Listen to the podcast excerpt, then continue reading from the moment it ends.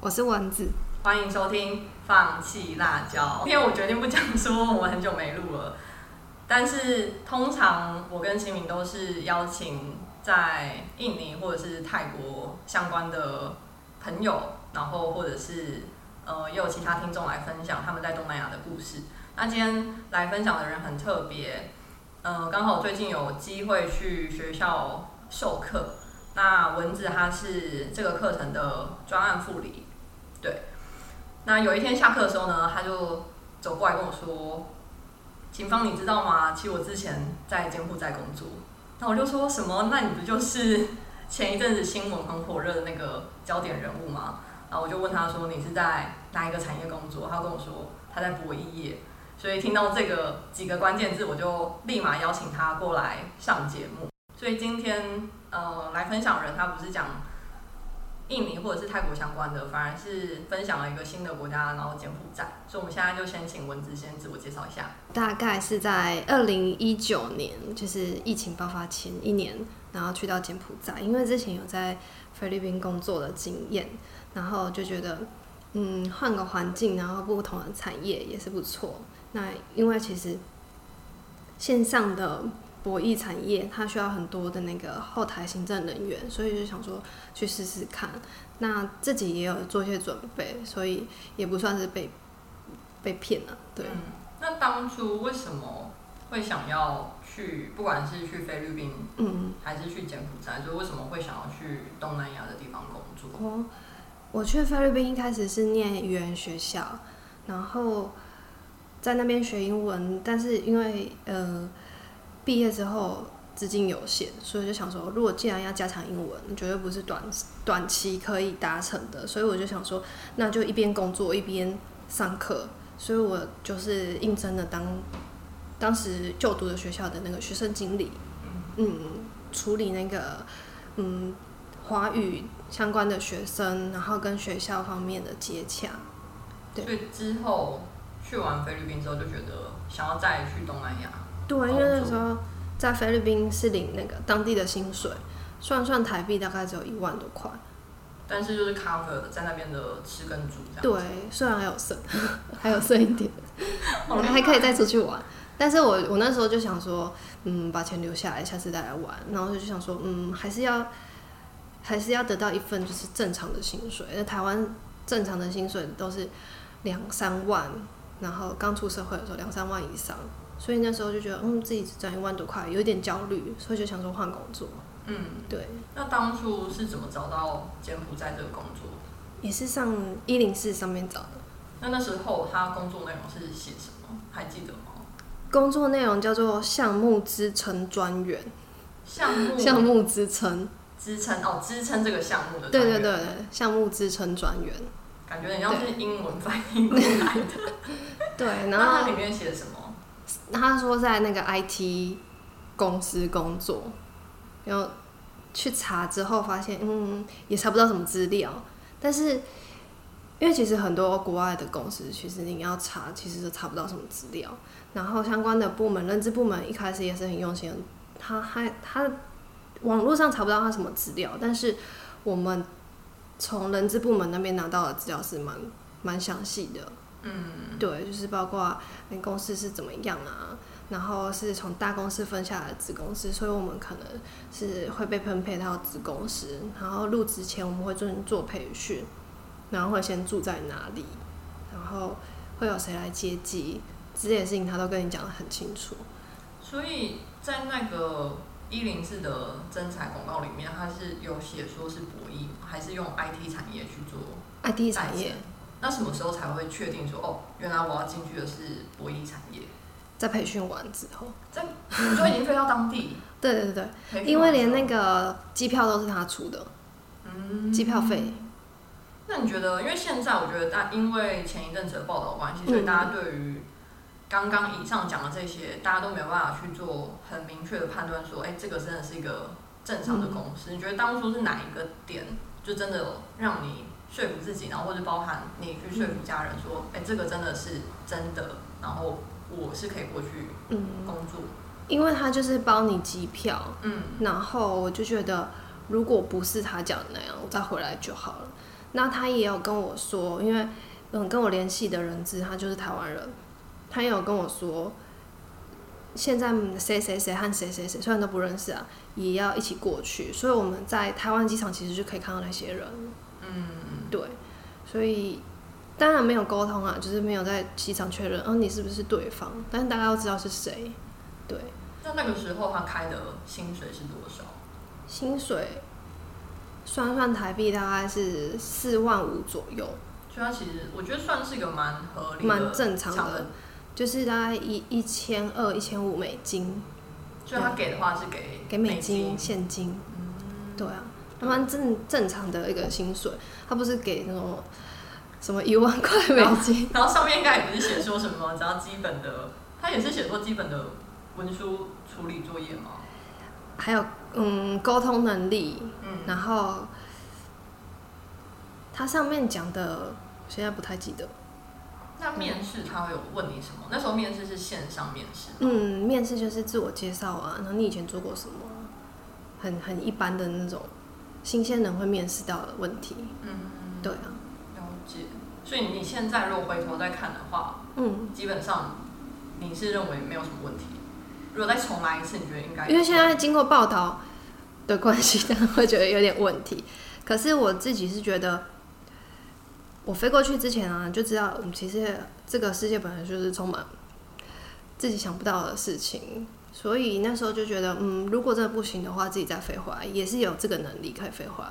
那毕竟去柬埔寨观光的人也很多啊，台湾直航的飞机，我们去到那边都是直航，直航的飞机也很多，所以如果见苗头不对，那其实自己回来也是有这个能力，然后自己也也有英文的能力，对啊，所以其实你当初在找的时候，包含去的当下，你都已经想好退场机制的，对就是可能会自己模拟一下说如果真的发生了最糟的情况，你是可以怎么回来？对，那有，嗯，那时候家里会觉得很危险，不是阻止你去吗？还是根本阻止不了，因为我自从去了菲律宾之后，管不了了？对对因为去菲律宾之前啊，菲律宾换总统，然后就是有有那个杜特地他禁止大家去吸毒嘛，然后不是警察镇压了很多吸毒的人，然后就地正法，然后这个新闻也在台湾报的很惊悚，然后。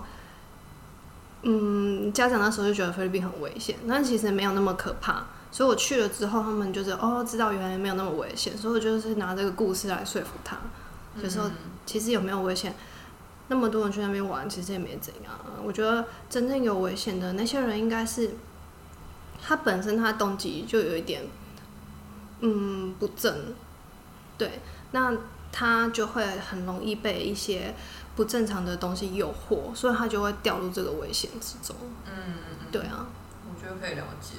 然后我觉得其实，在国际情势上，嗯。就很多媒体还是会有一点，我不是说夸大，嗯。或者是它不是真实的。可是我记得那时候我在交换的时候，刚好也是遇到那个政变，对。就是很多红衫军，然后黄衫军嘛，嗯，然后所以呃家里也会觉得很担心，对或者是会觉得说那边现在很混乱，怎么那么危险啊？可是我后来就是也是因为要去曼谷转机去别的地方玩，然后去就发现就很正常啊。对啊，然后其实像前一阵子，因为我还是有一些泰国朋友嘛，然后很多泰国朋友都会讯息我说，现在台湾是不是很紧张？嗯因为我们看国际报道，就觉得台湾要被打了，对对对对。但其实我们都觉得就就是正常。我发现媒体有一种现象，就是说他们会报道国外很危险的事情，然后让自己国内的人知道说我们国内很安全，因为我们比别人好，他好像会刻意放大这件事情。我觉得好，我觉得你这样讲好像是，就以政府来讲的话，其实是蛮蛮对的事情，因为就是相对来讲，大家会觉得，哎、我们国家是安全的。然后所以他另外一个们就一直强调台湾是安全的这件事情。但我觉得另外一个东西也是因为，嗯，可能那也是一个小部分的事实吧，因为我们可能发生事情的时候没有在那个当场的现场，所嗯以我觉得也很难去判断。可是它可能是这个国家某一个地方发生的事情，可是嗯如果你在其他地方，其实它还是相对来讲蛮安全的。嗯所以我觉得有时候会有这样子的误导的感觉。嗯对，然后因为大家看到的都只是报道嗯的东西，报道就会报道比较抓眼球的东西，所以你你就会觉得他报道的东西好像就是你认知的全部。嗯，对啊，那呃，面试完，然后也确定要去，然后也想好退场机制了。那去到当下之后，有觉得如自己想象中的发展吗？有没有什么事你觉得跟想象中有点落差，然后想要回家的那种感觉？有啊，就是其实去那边就是想要赚钱嘛。然后，但是第一天到那边，好好认识了几个一起去的台湾人。然后要去去吃饭的第一天，第一餐，我们就去了那个柬埔寨一条街。然后那因为那条街被被称作台湾街，然后就是台湾人开的一堆店。然后有什么全家，当然不是真的全家，就是他开了一间杂货店，长得很像全家吗？不是，他开了一间杂货店，然后杂货店名字叫做全家便利商店。对。然后还有小吃店，但他小吃店他就叫鹿港小吃，所以就会让你觉得哦，好像好像又到台湾，可是才第一天，也没有很想念台湾。嗯，对。然后吃完之后，我就跟我的同事们走在要回去饭店的路上，然后我的同事就是觉得很危险，所以他们都把包包背在前面，因为他们觉得嗯这样子比较能保护他的包包。那我包包一样背后面，那我那个背前面的同事的。他就穿一个短裤，后来他就是竟然被飞车打屁股，然后因为拍的当下真的超响的，所以我们每个人就愣住，就想他看看我，我看看你，我们三个女生，然后他就说：“我刚被打吗？”然后我们就说：“你刚被打吗？”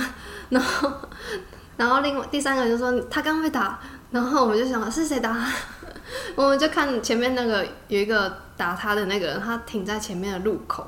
他是故意停还是刚好有红绿灯？没有，他就故意停，然后看我们的反应，然后就对我们笑了一下。嗯，然后我们当下就是很生气啊，因为第一个反应就想说，哎，我我我受害了。嗯。第二个反应就是生气，然后第三个反应就是怕他又过来对我们干嘛？但是那条街是台湾街啊，所以我们就进去全家便利商店，然后跟老板假装去买，一开始假装买东西，买一买我们就说，老板这边。会有人打女生屁股吗？然后老板就说：“哦，那你们要小心。”他也没有正面回答。对。然后后来我们三个要离开那个便利商店的时候，看到那个打我们的那个人啊，他竟然又在前面的路口要等，可能想再打。嗯。然后我就觉得很夸张啊。后来就是因为我穿长裤嘛，我就走出。那个便利商店门口，然后我就拿手机拍他。后来他可能就觉得被拍是件可怕的事情，他可能怕我报警或者怎样，然后他就溜走了。对。那我想问一下，就是因为像比如说泰泰国是没差，就是都都穿的很自然，甚至比可能台湾还要少这样子。然后我觉得泰国也是相对来讲，女生的地位我觉得蛮平等的。嗯嗯。但是像印尼的话，之前。我妹妹就是亲密有分享，她就说基本上是不会穿短裤或什么的，可能是因为有宗教的关系，所以大大部分人都穿长裤或者是他们的长裙，嗯嗯，然后甚至去呃水上乐园的时候，嗯嗯，是不会穿泳衣的，就是不会穿连身三角的，不是没有穿，对对，就他们可能就是会穿，可能甚至会穿比较偏向沙滩裤的的那种长长裤去玩。那像柬埔寨的话，就一般人的穿着是怎样吗？好像真的有这样子哎，就是嗯，柬埔寨他们是很传统的佛教，然后可能是因为我觉得我自己觉得可能也是因为宗教影响，因为比较传统的宗教影响，他们女生比较少在穿比较短的裤子或裙子。嗯，但我觉得这是两码事啊。就我会提到这个，不是因为要检讨什么受害人，而是因为我只是在想象说到底一般街头是怎样。因为我觉得不管是怎样。宗教它所产生的衣服影响，跟男生要不要去飞车打女生屁股，真的是完全两件事情。但只是很好奇，说平常们女生就会不会？因为刚刚你有讲到，就是文字他自己私底下跟我们分享的时候，他说其实一个人走路的时候，反而觉得相对安全。对啊。那会不会是呃一群人的时候，他会更明显知道说你们是外国人，而是用外国人的角度去欺负你？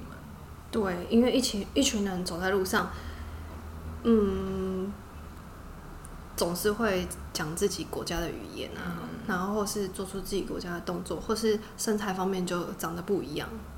对，那就很好认得出来，就是你是华人啊，或者是你是韩国人、日本人，那他们就会有一种比较排外的的感觉。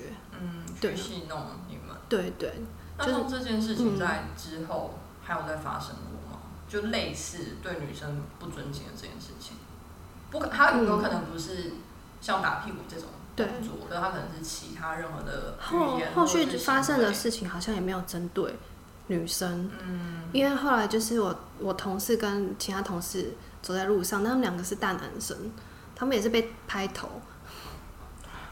对，他们是那种蛮高的男生，大概一百八，嗯。对，那当地很少一百八的男生，就是当地的男生偏瘦弱，所以一看就知道哦，他们一定是外国人，嗯，对然后一定是中国人啊，或是什么地方的华人，那他们有点排斥中国人，所以就打他的头。那对于其他亚洲人，他们会有一样的反应吗？就是柬埔寨人还是不？我没有观察这么详细，嗯，了解。嗯，因为这对我来讲是蛮蛮不一样的东南亚体验。就我自己好像不太有这种感觉，嗯就是可能在泰国的话，我觉得他们对于外国人的算歧视嘛，可能就比较像是对观光客的，嗯可能在金钱榨取上，可能啊，国外观光客他就会提高比较高的价嘛，但是在行为上的话，我觉得好像比较没有用。动手的比较少，对，但我觉得如果有的话，可能就会有一样的情绪，就是在嗯第一天或者在认识这个新国家的时候，会是蛮对不开心的。第一天就发生这件事情，让我觉得很很想回家。嗯，那就是发生这之后，然后进入到公司嗯的状态呢？公司就会一直跟你说要小心，然后要注意安全。那因为第一天就发生这件事情，那这件事情我们也有跟身边的女同事都有讲，嗯所以事情很快要传开了，嗯大家难免都会有一点点害怕，所以走在路上呢，就会嗯成群结伴啊，一起去超市买东西，一起去做什么事情。那一开始就觉得这样子好像比较安全，特别我们还是会找男生，嗯，对，然后找男生去哪里？后来发现男生也被被戏弄，就是被拍头啊，都是飞车哦。他们那边飞车骑车很稳诶，单手骑，然后单手还可以 做很多事情。做很多事情，我觉得很厉害。然后有一次是我自己在嗯、呃金边的路上，就是因为路不熟嘛，就要插 Google 导航。然后我是 iPhone 六，然后比较小只，所以一只手就掌握。那时候我也是跟女同事还有男同事走在路上，而且我是走马路内侧，那他们是外侧在正在帮我看路。后来就一台飞车竟然绕过我右边的女同事，然后往我手上抢手机。那因为我手机抓得很紧，他就没有成功。就是手在拉扯过中过程中，我抢赢了，我把手机拿回来。后来他们就是没有抢成功，他就又又骑车飞销而去了。对啊，然后当下我也是觉得，哦，又被抢哎、特别你真的很验。厉害，就是还可以。因为我我有个朋友好像分享，忘记是不是在柬埔寨，嗯。好像是，但是他那时候可能是去五个部玩，嗯。然后也是一样，嗯是住在车子内，嗯可是嗯。可能是那种窗户是打开的，然后在用手机的时候就被抢走了。对，嗯，我们也有同事遇到类似的情形，就是当地的人喜欢抢劫，然后，但是我觉得落后国家像意大利有爬索岛啊，所以其实你因为在台湾太安全了，所以我们那种比较贵重的东西拿在身身上手边都不会警惕，但其实国外不是这样。那我想问一个，就是可能前面现在分享的是，我希望它是可能比较特殊的案例啦，但是在你待了这一年多的期间，撇除这些特殊案例之外，你觉得你看到或是你观察到的柬埔寨人有怎样子的特点，或者是他们真的是像可能泰国就会被说是微笑国度，或者我感受到他们真的是蛮好笑啊，或者是蛮嗯乐天的。那你观察到柬埔寨人，一般来讲，觉得他们有什么样的个性？我觉得，我觉得会犯罪的那些柬埔寨人啊，都是少数。嗯因为后来我渐渐的比较熟悉柬埔寨啊，包括路上还有文化、啊，我就我就自己开始自己一个人，然后到处去去逛啊，去买东西啊。然后在这过程中，可能就是比较融入当地社会了。那跟当地的女生的身形也没有差太多，因为我不算特别高大，或是特别瘦小嘛。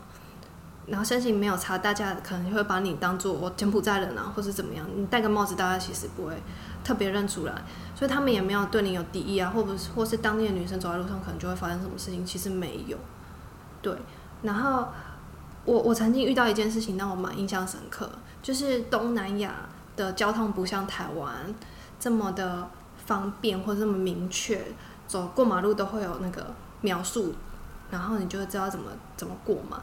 他们很多地方都是圆环，然后是他们没有秒数，所以车子都会有点乱，就是又过来又过去的。所以我就有有时候我在那种比较复杂的路口，我都找不到空档可以过到对对对象。然后就站很久，然后前进后退，前进后退很多次之后，我遇到两次，就是当地人看不下去了，他就拉着我的手就说：“我带你过去。”当然我听不懂简文啊，但是我猜他应该是讲这样。对，然后后来到对面的时候，我记得有一个有一个男生，他就带我过去之后，他就跟我说：“你应该不是大陆人吧？”对，他用英文对。然后我说，哦，我是台湾来的，然后他就说，我知道，因为你看起来不一样。那我那时候就是心中蛮多想法的，我就想说，我看起来不一样是比较好的意思嘛，所以你要帮我吗？对，所以我觉得，嗯，不知道，我觉得可能是台湾人跟国外印象还是比较好一点点，比较谦卑和善。然后比较温柔，不像不像有些地方的人来就是大嗓门啊，然后颐指气使的那种感觉，我觉得差很多。嗯，其实针对这部分的话，我觉得先，嗯，我觉得先不讲台湾跟中国大陆的差别，因为我觉得，呃，对他们来讲，我们讲都是中文嘛，嗯嗯，所以很多人他都在一开始的时候没办法去判断，嗯，可是当这个地方它出现很多中国人或者台湾人的时候，或者是像我朋友在以前，他可能不认识任何一个台湾人，他可能会觉得哦，台湾好像都是讲中文，所以你们应该是同一个地方的人。对对对对。但当他们认识之后，我觉得他们是完全可以理解说这是不同地方的人。对。对，我觉得包含说可能日本跟韩国也是啊，亚洲人我们可能自己可以辨别说哦，他应该是日本人，或者他应该是韩国人。我觉得那跟他没有对错，或是民族没有好坏，只是因为这个民族它散发出来的气息，会让他去辨别说，哎，你应该不是这里的人。而且当他在更认识的时候，他可能就会知道说，哦，原来你是这样子的人。对，所以我觉得他讲的这个，我觉得先不管他是有好或坏，我觉得民族性是一个蛮特别的东西。对。然后它不是一个，如果你不去秀护照，其实你相处久，你真的会发现说，哦，原来。就是我们身上的一些气息是有差异的，就是各国来讲都是。可能是因为那个时候发生那个反送中的事情，嗯，所以反送中啊，没有我说对，可对他们来讲，他们就是就是反送中就是大陆开始镇压香港的人嘛。那其实大家都会知道，嗯，为什么香港人会这么激烈的反抗？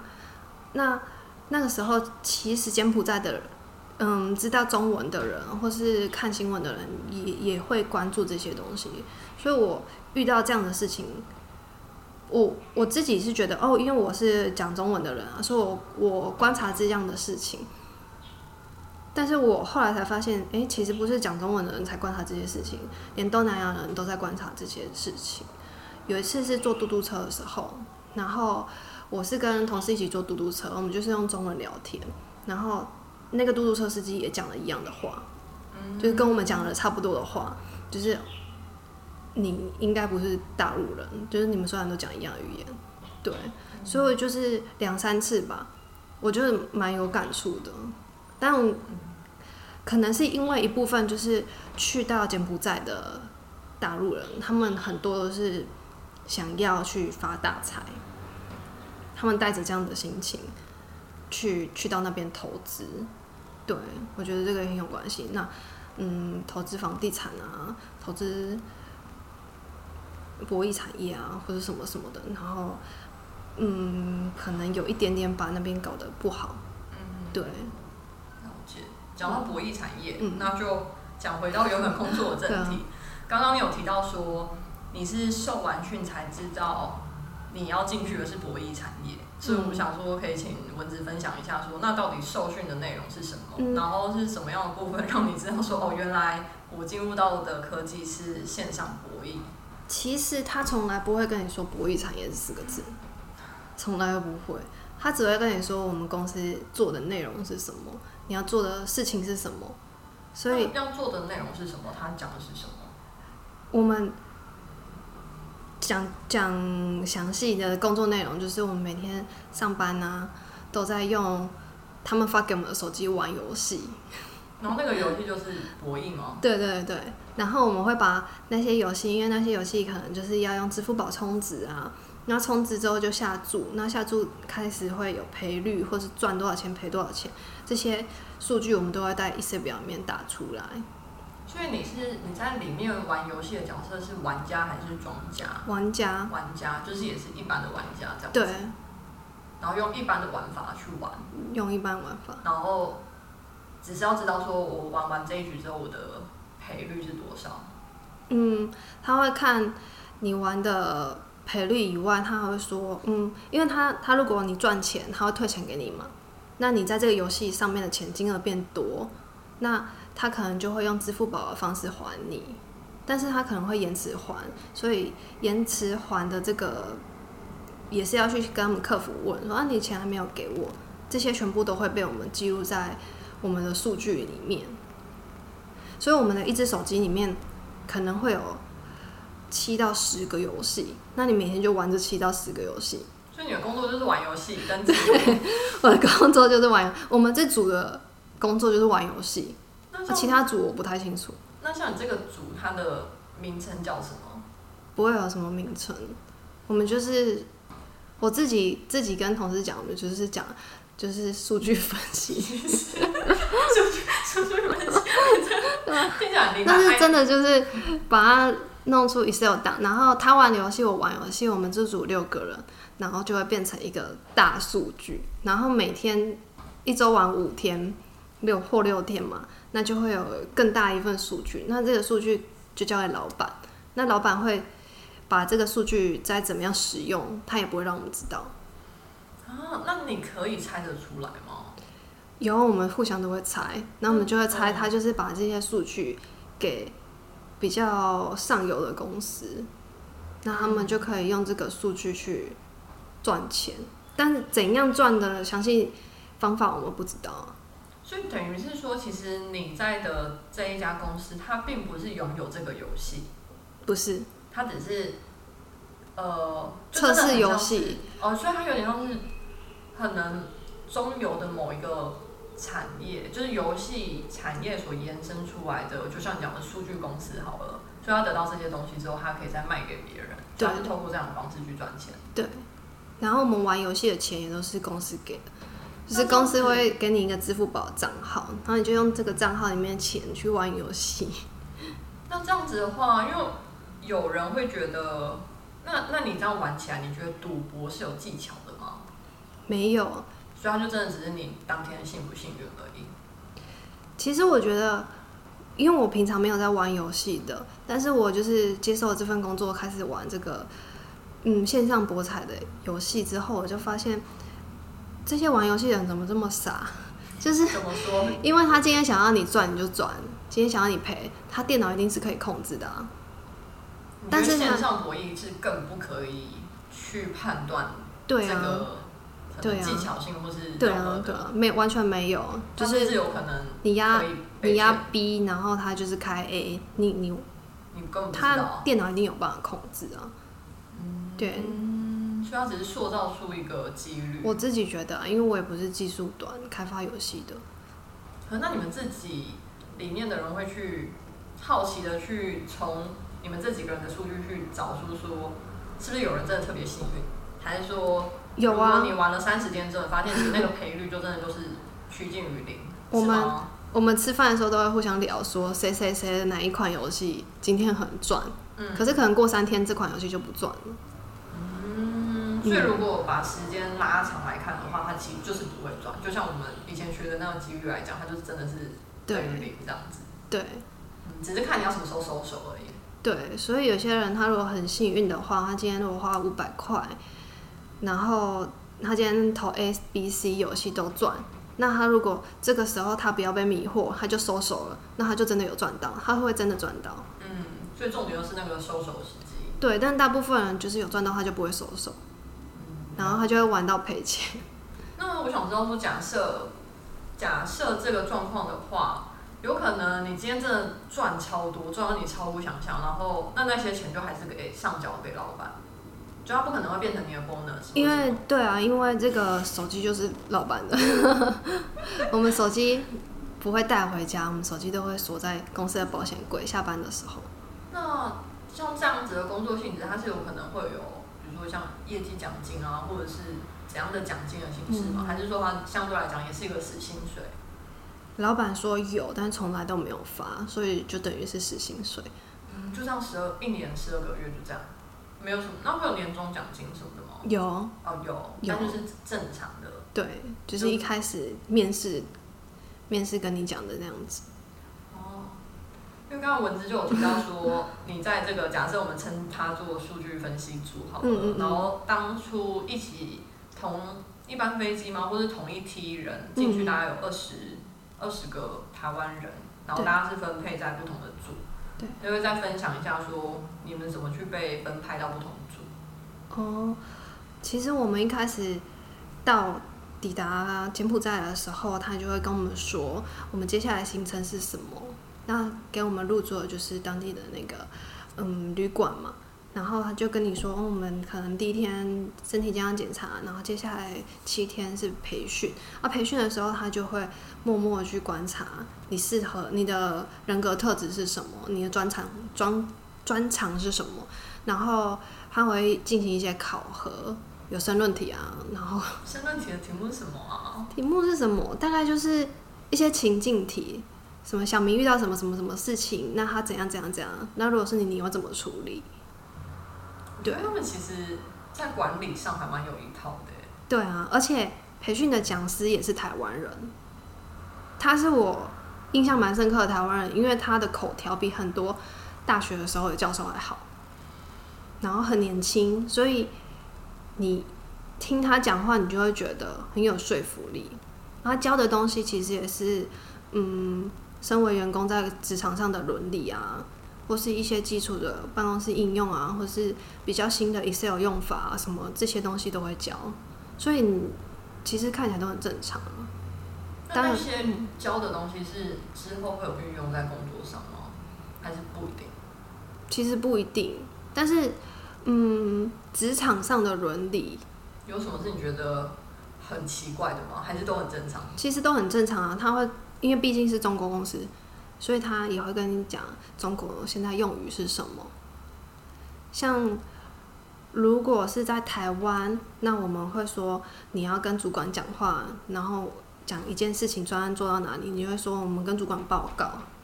那他们可能会讲你要怎么反馈，嗯，之类的，然后他就也有一堂课是教这个用用语怎么样讲，对所以等于是说你们在 training 的都是台湾人，所以才会一起去受这样子，比如说呃中国用语式的训练。对。然后他把他的思想带给你，他可能觉得你工作上啊是需要嗯做好自己的工作，然后做好自己工作之余还是要有保密意识，所以他就告诉你你的密码要设几码才够，然后每次上班下班离开座位都需要锁屏啊，然后如果别人要你资料你是不能拿出去的，那别人问你事情你也不能直接跟他讲，这些都是要有防范意识，他们很注重这个。那像你们有在真正遵守这一些吗？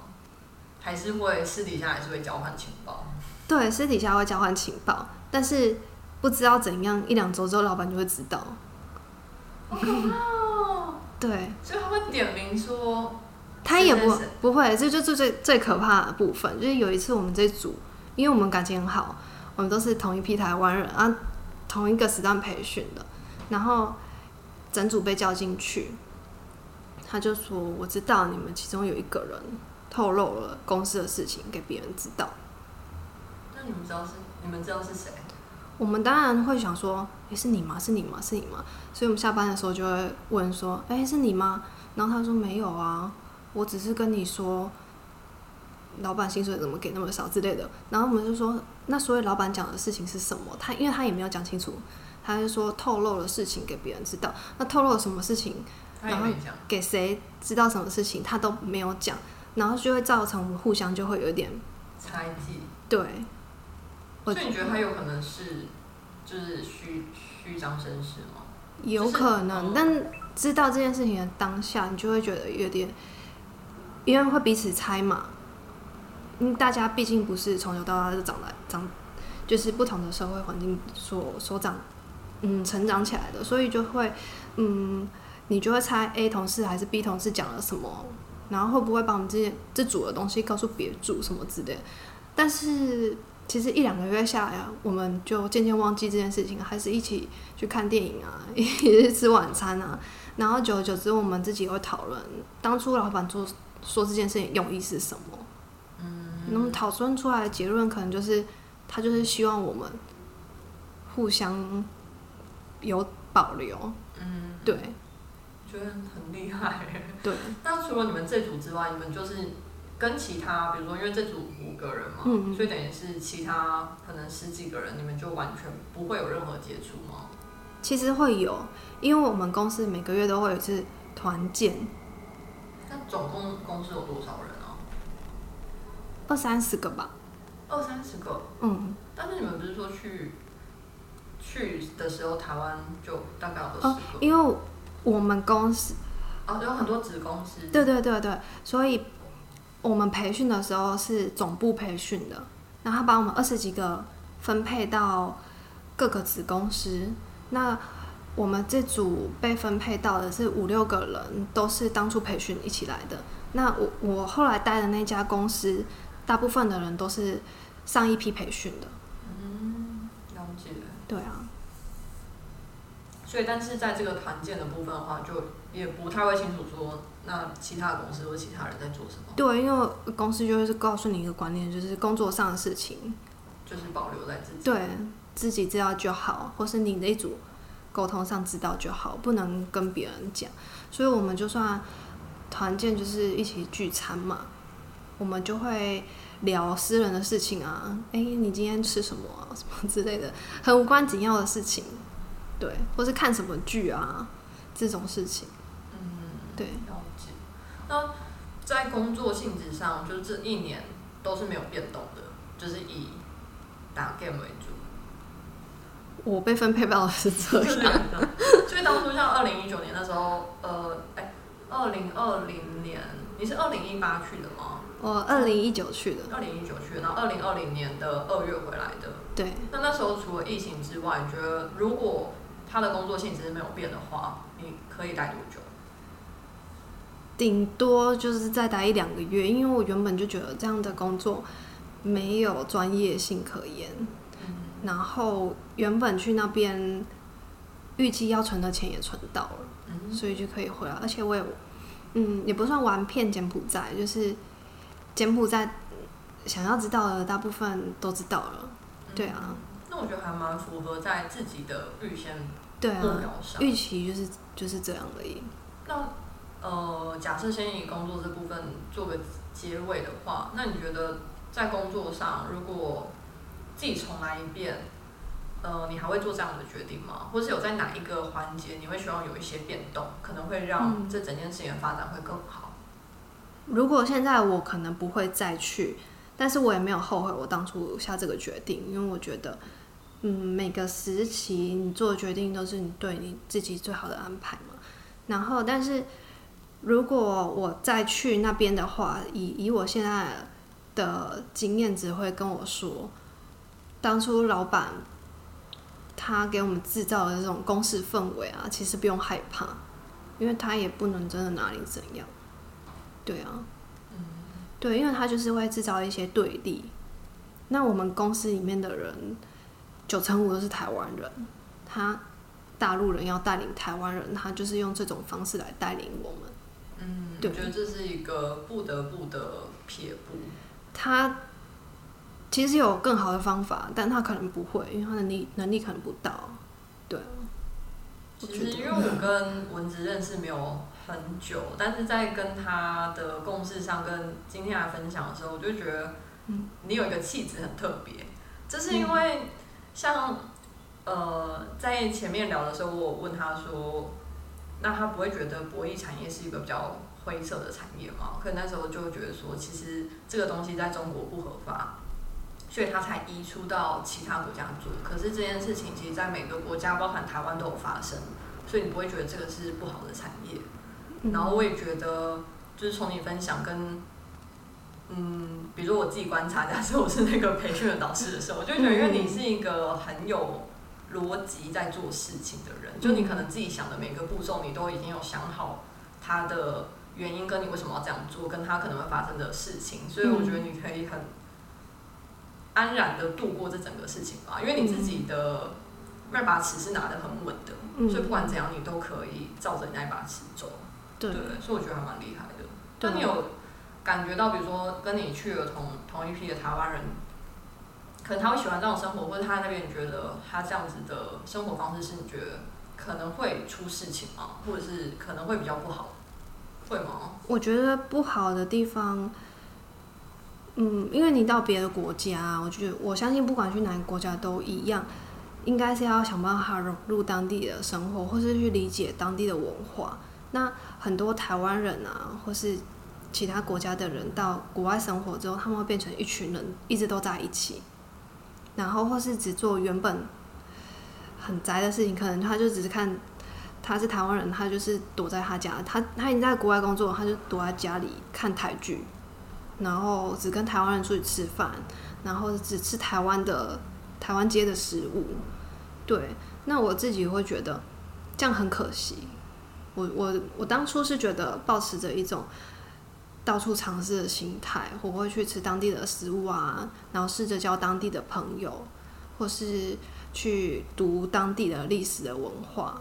对，我觉得对我来讲很有趣了。嗯嗯，就等于是，既然都已经到国外的话，那你就尽量跟当地有所连接，而对只是可能换个地方，但是做同样的事情。对，嗯，可以理解。我觉得这个东西应该是不管在哪个国家都会看到身边会有这样的人。然后我觉得生活方式其实没有对错，可能我们会觉得可惜。对啊那我觉，得对每个人来讲的话，就是如果他是 OK 的话，我觉得就就是 OK 的。对，但真的看到我自己也会觉得啊，你都来了，就应该要好好享受这一切。对对对对对啊，啊，那讲到吃喝玩乐，有些人可能在柬埔寨已经有很完整的台湾生活圈嘛。嗯，那如果你不在台湾生活圈生活的话，你觉得你观察到的食衣食衣住行娱乐有什么不一样的地方，或者你觉得还蛮冲击的？食衣住行的话先从，食物呢？食物其实它的口味我自己还蛮能接受的。哎对啊，柬埔寨是是因为刚刚我看一些文字给我看的照片，就是蛮像，就是有点像越南河粉的感觉，对，蛮多清汤。可能越南、柬埔寨和泰国都有一点像，因为它也会有泰国的东阳宫啊，哦，就是酸甜酸甜，然后又有点辣，然后很辣吗？要看你买哪一家。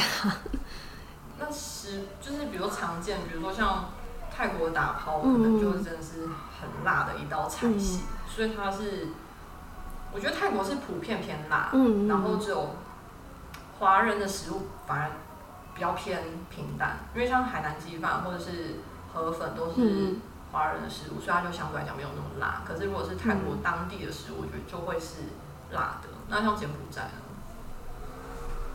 我觉得它偏越南跟泰国的综合版，哦，刚好地理位置也在中间。对，对啊。对啊，因为它的河粉也可以很清淡，对，但是它就是会放很多调味料，这样让你加，嗯，然后有很多新鲜的柠檬啊、辣椒啊，然后跟生菜，对，对还有生菜。那你也可以吃的，嗯，很重口味。那你也可以吃的很清淡，对啊。然后，因为文子有说过你很喜欢去逛市场，那你觉得他们当地的市场跟台湾卖的东西有哪些是你觉得，就是你这辈子应该不会在台湾市场看过的？哦，我我印象最深刻的就是他们卖那个蜂窝，蜜蜂的家，然后他们怎么吃？他们就是他们会拿来烤，很难想象吧？一片一片那个蜂窝，然后。用那个烧烤酱，然后还会淋葱蒜，就是吃咸的。对对对。嗯。但是我没有看他吃进嘴巴的样子啊，就因为我看到就觉得哇，好多好多死掉的蜜蜂在蜜蜂有一起。对啊，因为他们在摘那个蜂窝的时候，很多蜜蜂可能来不及逃出去吧，然后它就被闷死在里面，很非常的天然。所以就是昆虫，昆虫类。对昆虫类，还有炸蜘蛛啊，但也不是到处大家都在吃炸蜘蛛，所以炸蜘蛛我反而比较少见。嗯，烤香蕉我比较常见。嗯嗯，对。那有什么是你以前在台湾没吃过，但一吃就爱上，然后也会因此想要回去的时候再吃一次这样？嗯，他们当地的那个芒果。芒果会怎么吃？芒果青啊，它就还没有变黄的时候就会脆脆的，他们就会沾那个嗯辣椒酱，好像跟泰国一样。对对对，这个东西我是没有办法没有办法接受哎。就我自己的话，会他们的芒果青会沾很多粉，就是台湾的话可能就是有酱或是粉。对对对，就是可能。台湾话可能是芭乐会沾那个梅子粉嘛，但是他们就会有白砂糖混辣椒粉，然后或是呃梅子也有，嗯，对，然后或是像辣椒酱，对，像辣椒酱我们真的。所以我之后去越南玩，我也是发现他们这样吃，所以我在想说他们三个国家这一点好像是一样的。嗯嗯，对，这部分我觉得真的蛮特别的。对，然后像我朋友他是来台湾工作，然后回去呃泰国人，他回去就一定要吃这一道。对。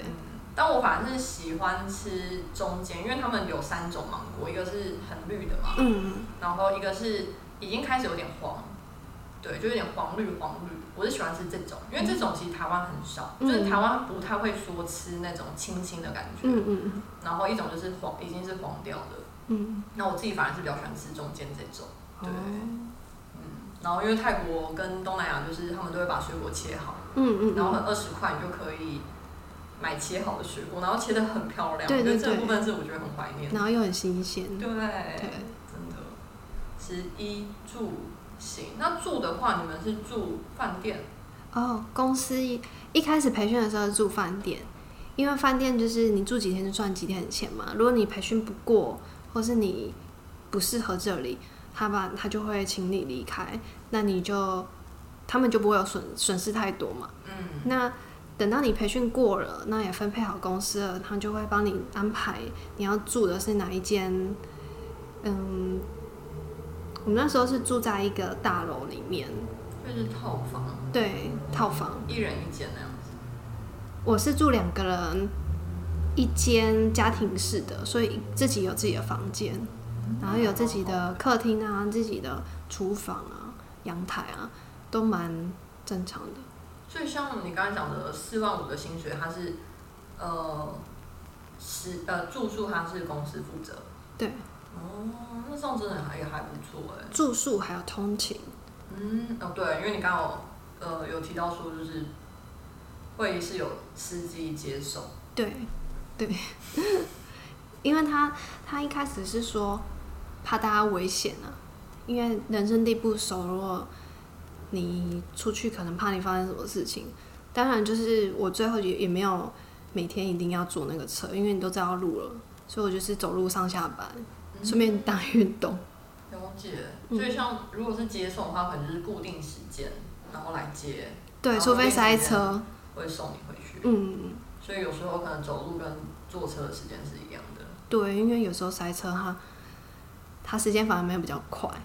那除了自己走路之外，那如果你要去其他地方玩的话，你会坐什么样的交通工具？跟在泰国一样，就搭那个摩托车、摩托车啊，嘟或者是嘟嘟车、计程车。对嗯，而且因为其实你去的时候是二零一九年，所以所有的呃 app 应该都已经很齐全。对，用 Grab。哦，对，东南亚基本上就是 Grab 都通对，而且它好处是，你点的时候，你点你的嗯哪里上车哪里下车，它就会计算出你要花多少钱。所以如果它算出价钱，你觉得好贵，你想要从计程车再换成嘟嘟车，可能比较便宜嘛，那你就可以换，你就就不会一直心惊胆战，它一直跳表。对啊，但我觉得，因为文子刚才有分享说，其实嘟嘟车算是它的价位是怎样？是摩托车最便宜，然后嘟嘟，然后再计程车，对，是差不多是这样。它有分大嘟嘟和小嘟嘟，小嘟嘟是可以几个人坐？小嘟嘟最多就是三个女生，那大嘟嘟呢？大嘟嘟可以坐四个人。四个人是嗯位置有两排的意思吗？嗯，位置有两排。那泰国应该是小嘟嘟欸依照这样的对的讲法的话，对，嗯。然后在泰国来讲的话，我觉得嘟嘟车它比较像是观光客，然后尤其是它会比较，呃，如果你在曼谷以曼谷来讲的话，基本上它就是会在中国城那边，嗯嗯，那它接送的地区可能就是捷运站到中国城区，嗯。然后价钱的话就会比较偏向是外国人价钱，而且我之前还有跟我泰国朋友一起做，就是都是他们去讲价，嗯嗯，就还是超贵，就也不是说超贵啦，就是它不会，它如果算起来的话，应该会比计程车还要贵嗯。一点点，然后但是在可接受的范围内，比计程车贵，嗯，比计。哦，好特别哦，因为计程车应该是比较舒适。对，对我们，我们在柬埔寨的时候，大家就觉得，嗯，你今天如果特别有钱，你才会去叫计程车，吹冷气。如果是中午的时候，怕怕热，就会想说吹冷气到你想去的地方。嗯，对然后通常我们坐嘟嘟车啊，十五分钟的车程大概是一点五至两块美金，好便宜哦，超便宜的。很便宜，很便宜，对，所以就是一个人搭其实也不会太贵，就跟嗯。就跟在台湾搭捷运是花差不多钱。因为我觉得在泰国的嘟嘟车有点像是，就是观光性质，因为它就是长得漂亮，很多花灯嘛，嗯。所以有时候是大家想要体验，哦。但是它已经不算是很普遍的交通工具了。嗯嗯，哦，柬埔寨的嘟嘟车超普遍的，当地人也都搭这个。嗯，嗯，然后刚刚你给我看的照片，还有一个很像是推车，对，然后人力推车人，力推车，那那个使用情境好像是怎么样？我我在猜那个应该是嘟嘟车还没有开始之前。哦，就会有这种载客的车，那它就是像是一个脚踏车，那个脚踏车的那个车夫就是用脚踩，然后前面前面会有一个位置，很舒适的位置，可以半躺的那个位置，然后你就是坐在里面。那我这种反而比较观光性质，因为我大部分看到的都是外国人，然后尤其是欧美人，他们在坐这个车。不会很小吗？就欧美人这么大只？会很奇怪的现象就是，在骑这个车的当地人、当地男性看起来就很瘦小，可是可能坐在里面的欧美人是一个一百八十斤。一百八十公分，然后的北北，然后看起来就有体重的北北，然后就很开心的戴着墨镜坐在那个车子，让一个很瘦小的当地人在。对啊，我看了都有点心，有点不忍。这个这个这个照片，我们就是车子的照片，我们会分享在 IG 上面了，到时候大家就可以搭配着看我们讲的画面。对啊，那玉呃玉，我觉得应该比较难啦，但是娱乐呢，就是在那边，如果不是在宿舍里面追剧的话，你平常会去哪里玩？我上面有什么消遣？哦，因为我们住的那个大楼啊比较高级，那楼上都是有健身房，然。后有游泳池，所以我们就是周末的时候，我们都会去约约去健身房，然后去健身一下。但他们不是很大的那一种，就是社区型的，对。然后我自己是不会游泳啊，所以我也没去游泳。那其他的时间我就是去逛市场啊，然后当地也会有一些运动场，因为我自己我自己会去运动，去跑操场什么的。然后是不是还会打羽毛球啊？对嗯哦，对，周末还会去打羽毛球。对，蛮蛮像在台湾生活。的。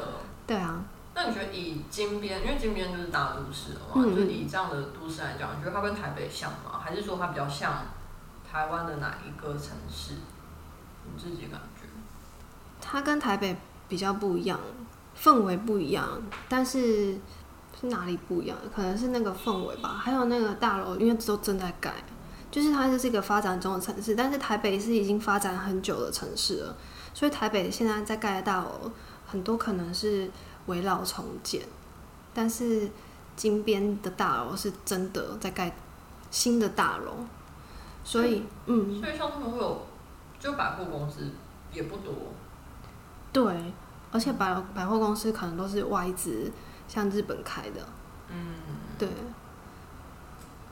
其实我大家可以懂你说那个不一样是怎样不一样，因为我觉得曼谷跟台北就真的很像。可是如果说去胡志明，嗯嗯，我就会觉得好像他们的楼房也不会到太高，虽然你会觉得它是繁荣的，可是它又不是像对对对，就有点像可能有点像二三线城市，嗯但是又不完全是这样。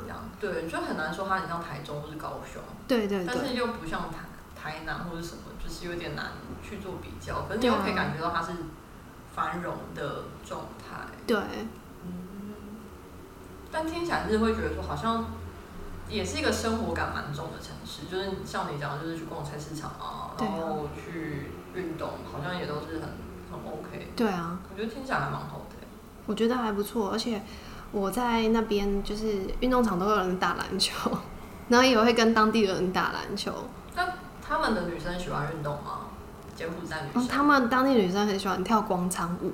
哦，广场舞。对，但因为像我自己观察是说，这三三五年，就是我觉得亚洲，嗯，不敢讲亚洲啊，但是我觉得看到泰国是大家开始喜欢运动。嗯可是我在大学的时候，可能就是八九年前，嗯，就是他们很不运动，很不运动。对，就没有像台湾可能大家是真的大学生还会喜欢有那种戏牌啊、嗯戏语啊，但他们基本上是完全没有。哦，真的对。，但是这几年反而就是大家有看到说喜欢去打羽毛球啊，嗯或者去嗯，暴食啊什么的，就开始慢慢活络起来。可能他们健康的概念也是正在建立当中。嗯，我是看到很多人在跳广场舞，然后他们跳广场舞的难度都蛮高的，就是一国标，你要说国标吗？因为我不会跳舞，所以可能随便跳我都觉得很厉害。所以等于是他们的，因为像泰国的国风就是风俗民情也是喜欢跳舞的，嗯所以你观察到他们也是喜对啊，喜欢律动感。我常常会站在就是在运动场，然后就会待十几二十分钟，然后就录他们跳舞的样子，因为我觉得看起来很开心。有机会的，你是不是有分享给我？那我等一下再给你，好啊，那拿来分享给我来，因为影片比较难传。好有趣哦。对啊，嗯那所以在待在这个一年多，有没有是你会怀念的事情吗？会啊，我我蛮怀念那边的那个面，就是有点像米，有点像河粉，那又不像河粉那么软烂。嗯，对，然后 QQ 的，然后还有就是他们就是一起跳广场舞，很欢乐的情景。因为我周末的时候，一开始我都会跟台湾人聚在一起啊，一起看剧或者是什么的。那后来就是决定要离开之前啊，我就会想说，那我要尽量把握在这边的时间，所以我就会常常去当地的一些地方。那我最常会最喜欢去的地方就是当地的那个运动场那边，他们有一个运动场。东南亚好像都蛮喜欢踢球的，嗯，对他们有个运动场，就是专门在踢足球的。对，他们喜欢足球，然后跟我觉得最难就是那个藤球，你知道吗？对对对对，我觉得藤球真的大。部分小朋友都在踢那个藤球，然后呢，他们就会一一大群小朋友，然后或是分好多群，然后就开始踢来踢去，踢来踢去。那其他的人，就是你可以看到这一群人是在踢球，那一群人在跳舞，可是就是在一个广场上面，蛮大一片的，然后就看到所有的画面，就你看看左边，看看右边，然后都很热闹，所以我就会坐在比较空的地方，然后就在那边看看他们在干嘛，然后就去拍他们什么之类的。就是我觉得这种事情有点难去分享，我现在听完的感触。嗯可是我觉得有机会在一个地方，然后生活，然后去观察他们的生活，我觉得是很有趣的事情。对啊，对啊。那有没有什么观察是你觉得跟台湾不一样？就是他们的生活方式，比如说刚刚有提到嗯说，可能玩的运动不一样。对，比较不一样的。然后他们好像很少人，因为像台湾人周末的时候就会想说我要去哪个县市玩。嗯，我觉得在那边好像比较少听到当地人这样讲，因为离开金边之后，他们第二大城应该是吴哥窟，但金边离吴哥窟很远很远，嗯，就是你搭车可能要搭一整个晚上的七个小时的车程，然后不然就搭飞机过去。然后对他们来讲，这个成本是蛮高的，因为他们薪水不高，嗯，所以他们大概就是在附近晃晃。而且吴哥窟，因为文子有去吴哥窟嘛，对啊那吴哥窟他们会不会相对来讲消费水平比较高？因为它是观光城市。因为就像台呃泰国的话，可能普吉岛嗯嗯就会跟曼谷差不多，因为它也是一个观光城市。然后印尼的话就是巴厘岛，它的物价也会相对来讲会比其他城市还要高，因为它是靠观光为生嘛。哦，因为我那时候只去两天一夜，嗯然后就是住饭店吃吃饭店。好像如果因为我们都是去观光的地方，我觉得难免都会比较高一点。嗯然后如果是在金边的话，我就是一般人生活的地方去买东西，所以可能会低一点点。但金边的消费水平也没有比台湾便宜到哪里去。啊，真的哦。嗯他们一般的，像你刚才讲的河粉大概多少？河粉大概两块美金，七十块，嗯，也真的不不算便宜。对。然后因为我比较但分量呢？我分量其实就跟就差不多，因为像泰国菜比较多。泰国的话是比较便宜，可能河粉的话可能四十五左右，嗯嗯但是因为它是有肉有菜嘛，嗯因为台湾的话可能是干面才，可能就三十五、四十五，但他们是有肉有菜的，嗯所以我觉得相对来讲会比较便宜，嗯，可是分量也超少。那在那边可能就是，嗯、有一些比较高消费的地方，或是需要人力的地方比较便宜。所以如果你去咖啡厅啊，咖啡可能一杯也是大概台币一百块左右，但是真的不便宜它服务你的人很多，然后环境就打扫的很干净，因为它人力很便宜。对啊，嗯那像刚刚一开始我们提到，其实会发觉他们对于光，嗯，我不太确定对于日国、日本或韩国是不是同样会有一些，比如说戏弄的成分在啊。可是那你觉得他们会有崇洋或者比较喜欢哪一国的文化吗？因为像泰国的话，我觉得可能在食物上，他们就会真的对日本食物比较有好感。嗯，对，所以可能，然后日本的餐厅也多，嗯，所以韩国现在也是啊，因为韩国的韩剧进入之后，就大家都很喜欢去吃韩国炸鸡。嗯嗯，反而是欧美比较没有像台湾那么平易近人，因为像台湾可能一百块就有平价意大利面，嗯但是可能对他们来讲的话，真的要去吃欧美食物，可能就是某一类的餐馆才会提供。但是平常想要庆祝的话，呃，日本料理是一个蛮常见的。嗯那你觉得他们在不管是食物还是偏好上，会比较喜欢哪一国的外国文化？嗯，我觉得他们的主流食物会以泰国和越南为主，因为就是他们就是在一起的啊，所以他们都会所以他们会主打说这是泰国菜吗？对他们就会有一些餐厅，然后就会有泰国的字，哦，对，然后或是因为他们很多人是跟越南人结婚生小孩的，所以他们那一家店可能就是偏泰偏粤式的柬埔寨的面。对，那当然它有一些外国人的街啊，像我有讲台湾街嘛，那那条街可能就很多台湾的食物。那有一些酒吧街可能就是偏欧美啊，都是卖一些什么三明治啊这种的也有。对啊，但因为我我们公司柬埔寨人很少，所以我也没有机会就是真正很了解他们当地的人喜欢怎样的东西。了解。对啊，但因为对我来讲，我觉得我现在对于柬埔寨真的是一个零呢、嗯所以就是可能在讲的时候，就是慢慢的去铺陈，但有机会的话也会蛮想要去如果。如果你去越呃越南或是泰国，你都习惯他们的食物，去柬埔寨应该都没问题。嗯，对应该是没问题。我对对东南亚食物应该都还蛮 OK 的。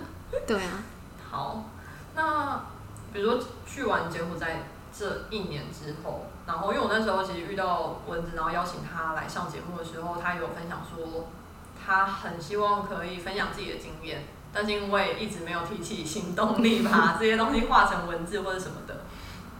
那为什么会想要分享？是因为蚊子觉得好像跟他看到的，就跟你看到的新闻是很不一样的世界。嗯，对啊，所以你觉得那个差异是什么？就是，呃，比如说我们看到了前一阵子的报道，你觉得，嗯嗯，差异最大，或者是为什么两个境遇是很不一样？你觉得那个问题点会是什么？哦，第一应该是说我自己一开始，因为我我已经从柬埔寨回来两年，嗯两年多了，然后我一开始看到报道的时候啊，因为报道就是轰炸式的，对你不管手机打开、电视打开，到处都是，走在路上的人都在讨论。就当下我自己会想说，哦，柬埔寨好可怕。可是我就想一想，不对啊，我自己去柬埔寨，我自己有觉得在那边的时候，我自己会觉得很可怕吗？就是我回台湾反而觉得那里很可怕，是因为那里真的很可怕吗？我就过一阵子，我就在反思这件事情。所以我就会去看以前的照片啊，文还有自己写的一些记录。后来就觉得、没有，其实我那时候也是遇到很多好的事情，对友善的人。之后我就在想，那为什么台湾的报道会把它报得很可怕？当然就是因为很多人遇到可怕的事情，这一定有。那另外一方面，可能是因为，嗯，台湾在报道的这件事情呢，他在报道有很多人去那边从事诈骗的时候，他只着重于柬埔寨诈骗，但他不会着重于他标题文字就不会说台人在柬埔寨开诈骗公司。嗯，我觉得这是很大的差别，因为他把台湾人的错误技巧性的遮掉了。嗯，就包括现在的人啊，就是近期这个这个消息已经比较少了，但是大家要调侃说诈骗的时候，就会说，那不然你要不要去柬埔寨啊？呃，现在新闻报道也是可以看到啊，什么检视诈骗，然后之前不是在淡水又有诈骗被攻破嘛？他就说台版柬埔寨，那我都觉得这些标题很奇怪，因为这些诈骗集团明明就是台湾人或中国人开的，这不是柬埔寨人开的，没有几乎没有一间诈骗公司是柬埔寨人开的、我敢这样讲。嗯，其实我我我很认同刚刚最后一句话，是没有一家诈骗公司是柬埔寨人开，是因为他哪来的语言跟技巧去骗台湾人？对啊，所以他一定是，不管是我觉得他应该是华语，就是台湾人或是中国人去做这件事情。对啊，然后其实我们呃一开始在讨论的时候，其实有发现一件事情，就是呃，因为其实文字他分享这整个过程，我觉得跟我们听到那个状态蛮像的。嗯，就是比如说，可能他也不会很明确的讲说他是某一个产业，或者他可能用高科技去包装。当然，可能薪水没有像现在那个诈骗被哄抬的这么高，他可能还是有一些基础的需要你具备的能力。嗯嗯但是听起来他好像没有很大的差别，就我觉得可能受骗人他有可能会一步一步掉入这个陷阱。可是我觉得有一个点是，可能是蚊子他以前去的公司的这个模式是成功的，然后他是做正常的工作，所以其他诈骗公司他就仿效这样子的模式，包含呃我只有提到说他有发 over 给你。但是现在诈骗公司，你发现你是不是看到新闻的时候发现他跟你对，用拿到 over 是一样的图片？对对对对，用用这个成功的模式，然后就是用正常的流程，让你觉得这个事情是正常的。正常的。对啊因为我觉得这是最坏心或是可怕的地方吧。因对为，呃，像文字分享的这个工作经验，它是成功的，嗯所以我觉得一定也有人分享过说，哎、我之前可能二零一八年、二零一九年去的时候是没问题的，嗯虽然可能他有些工作的模式还是希望有保密协定，或者是不希望大家。就他也不是说很像一般正常公司啊，或者说他的工作模式可能还是会为了保护公司的利益而去做调整，可是他毕竟不是做诈骗，可是为什么诈骗他会在一开始成功？我觉得他有一方面是因为可能台湾有听到说，哎、也有成功案例啊，然后他是做正常的博弈产业，那为什么我去就变诈骗？嗯所以我觉得可能诈骗公司还是利用这样子的点去做诱拐，或者让大家在第一时间没办法去判断真假。对对啊，所以嗯，我觉得现在很现在的问题很多，就是台湾听到柬埔寨，然后他就会把柬埔寨三个字跟诈骗连在一起。嗯，但台湾人可能没有办法去想象，哦，这些其实追根究底就是台湾人去开的，不是台湾人跟中国大陆的人合伙开的，然后来骗台湾人。我们应该要抓的只是这些台湾人。对，就觉得这就是有点污名化柬埔寨啊，只是因为发生的地点在柬埔寨，所以大家就会对自然而然觉得柬埔寨很危险，而且他们忘记了。虽然柬埔寨的执政党啊，虽然不是很完善，但是说难听一点啊，你的国家的人跑来我国家，然后开这种违法的公司，然后凭什么还要我帮你去抓这些人？嗯，我我已经协助一两次了，可是你们还是源源不绝的一直跑出这件事情，然后后来到最后就变成我们的媒体一直在骂人家的政府，嗯，很冷血啊，都不帮忙。但是如果他们一开始已经帮忙了，那为什么我们政府没有办法管控到我们的国人继续在那边做坏事？嗯，对他们来讲是这样啊，对啊，那嗯，你有这样的经验，然后跟就是就是有这样的经验之后，你觉得对于想要去柬埔寨找到正当工作，或者想要去东南亚嗯嗯，找到正当工作，你觉得你有什么建议或想要提供给他们？嗯，我觉得不管去哪个国家出国工作，你自己都要知道自己的能力在哪里，那对应这个能力可以拿到多少的薪水。如果这个薪水已经是跟你的想法落差很大，那你说他没有问题，其实你说服得了身边的人吗？对啊，那你说服不了身边的人，你要怎么说服你自己？然后另外一个就是，不管是什么国家都有好人坏人。如果你提前就预设他是好人了，那可能就会遇到很多问题。所以你要自己想好，如果你遇到的是坏人，就算他前面给你很正常的流程，你有可能遇到坏人，那你要想好你要怎么离开，你自己要有本事离开，对，然后你自己语语言能力啊，或是你自己要带足够的钱，对，嗯那这就是你在出国工作所学的，你觉得得到最大一个能力是什么？然后他怎么去帮助你在，呃，像你回来也经过了快三年，那你觉得对你在做台湾工作或是任何一个工作的影响是什么？其实我觉得啊，很多在台湾工作的人啊，就是可能他没有出国工作的经验，所以呢，他就会用台湾人一直教育的模式和嗯公司给你的模式去思考。但是如果你出去国外工作之后，你会发现不同的文化，它都有不同的想法，对。所以我之前在柬埔寨啊，然后还有去菲律宾的时候，这些工作经验会让我知道，有时候公司讲的东西不一定是对的，他们主要就是以公司的利益导向，然后可能会画一个大饼给你，不管是在台湾或者在国外都会这样，然后让你去相信他，然后为他奋斗嘛。可是其实说到底，你只是他赚钱的一个一个一员，他不要你，或是他想要找人取代你的时候，都是有都是随时可以的。嗯，我觉得这一点很重要，你觉得重要的点是什么？就是你自己要想好你自己要怎么离开退场，就是不管不管是你现在在台湾工作很稳定，或者在国外，对你自己要知道，嗯，你下一步如果你不做这个事情的话，你可以做什么？嗯了解。对那像刚刚文珍有提到说，你也希望说明年，因为感觉你就是有一个，因为我觉得你真的很特别，是因为你在做事情的时候，我会觉得你是一个很仔细，然后很专注，然后把这件事情做好的人。然后可能你有一个很自由的灵魂，是希望可以去做一些很新奇的事情，所以你有分享到说我想要去澳洲打工度假。嗯那你觉得一直吸引你想要去国外工作这个点是什么？